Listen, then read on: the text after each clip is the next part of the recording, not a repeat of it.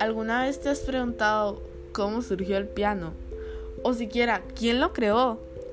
Hola, me llamo Ariana Coto, estoy en la sección 95 y hoy te voy a explicar de dónde surgió el piano. El piano moderno fue desarrollado por el italiano Bartolomeo Cristofori en el siglo XVIII, a partir del clavicémbalo o clavecín, el cual es un instrumento musical con teclado y cuerdas pulsadas. Este instrumento estaba formado por uno o dos teclados, en los cuales al presionar cada tecla una púa de pluma de ganso, de cuervo o cóndor elevaba la cuerda correspondiente punzándola. Esto producía una nota. El volumen del clavicémbalo no varía, al menos perceptiblemente. El origen del piano, sin embargo, se remonta miles de años atrás en el tiempo, ya que es producto de la evolución de diferentes instrumentos musicales. Cristofori era un experto creador de clavicémbalos. A lo largo de sus años como artesano y antes de crear su primer piano, inventó otros dos instrumentos de teclado, el spineton y el spineton ovale. Aunque no se conoce con certeza la fecha de fabricación de su primer piano, hacia 1698 Cristofori ya trabajaba en la creación de este instrumento. En el año 1711 se da a conocer el primer piano de Cristofori gracias a un artículo publicado por Francesco Scipion, en el que alababa y describía con detalle las características de este instrumento. No obstante, en sus primeros años no fue muy apreciado por los músicos de la época. Cerca de 1726, Cristofori introdujo el sistema una corda, presente en los pianos actuales. Lo que hacía era que se consiguiera un sonido más suave y fue así como el piano se convirtió en un instrumento de una gran capacidad expresiva, que podía producir sonidos de gran volumen y muy brillantes o con un tono más dulce. Un dato curioso es que la palabra piano deriva de la palabra en italiano pianoforte, donde piano suave y forte, fuerte. Su creador Cristofori fue quien le asignó este nombre. Se refiere así por la capacidad del piano de producir sonidos con diferentes intensidades dependiendo del peso que se le aplica a las teclas.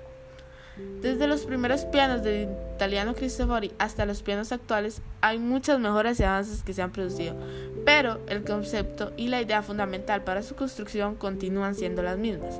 Se han optimizado materiales para lograr una mejor calidad de sonido, se ha aumentado paulatinamente el número de notas para ampliar la capacidad musical del instrumento y se ha mejorado el diseño para lograr un mejor rendimiento. Hay distintos tipos de pianos, los cuales son el piano de cola, el cual es un tipo de piano en el que las cuerdas y la caja de resonancia se encuentran en posición horizontal. Los pianos de cola tienen una tapa superior que se puede abrir, de manera que los sonidos producidos por las cuerdas salen al exterior sin barreras de ningún tipo. Piano vertical o piano de pared. Fue desarrollado en 1795 en Londres por William Stoddard. Se caracteriza por tener las cuerdas, los masillos y la caja de resonancia en posición vertical, perpendicular al suelo. Piano electrónico es una invención del siglo XX. Tiene la misma apariencia del piano. La diferencia es que el sonido proviene de medios de síntesis electrónica. Además, puede reproducir el sonido de diferentes instrumentos y muchas veces incorpora canciones y ritmos predeterminados. Los últimos mencionados son los más conocidos e importantes. Sin embargo, hay más tipos. Por ejemplo, el piano juguete, la pianola, el piano transpositor, el piano rectangular, etc. El piano es un instrumento fundamental en la música clásica europea, el jazz y otros géneros musicales occidentales. Desde que se inventó el piano a finales del siglo XVII, su uso se fue generalizando en la sociedad occidental de finales del siglo XVIII y sigue siendo ampliamente interpretado en los siglos XX y comienzos del XXI. En el siglo XVIII, el piano y la mujer estuvieron muy ligados, hasta el punto que se tenían cuenta si la joven tenía estudios de piano a la hora de formalizar un matrimonio. El piano siempre fue un instrumento sumamente costoso, y en sus inicios solo la alta burguesía y la aristocracia podían permitirse comprar uno. Con el paso del tiempo y el incremento del nivel de vida por parte de algunos sectores de la sociedad, el piano se convirtió en un instrumento con precio más accesible, y en un elemento fundamental de entretenimiento dentro de los hogares. Un pianista profesional puede actuar en solitario, tocar con una orquesta u otra agrupación musical, o tocar en compañía de cantantes u otros instrumentos.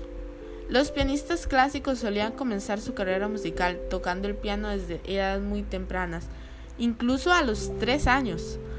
Los pianistas tienen una amplia variedad de formas y estilos para elegir, incluyendo jazz, música clásica y todo tipo de música popular. Termino acá con la historia del piano. Agradezco su atención.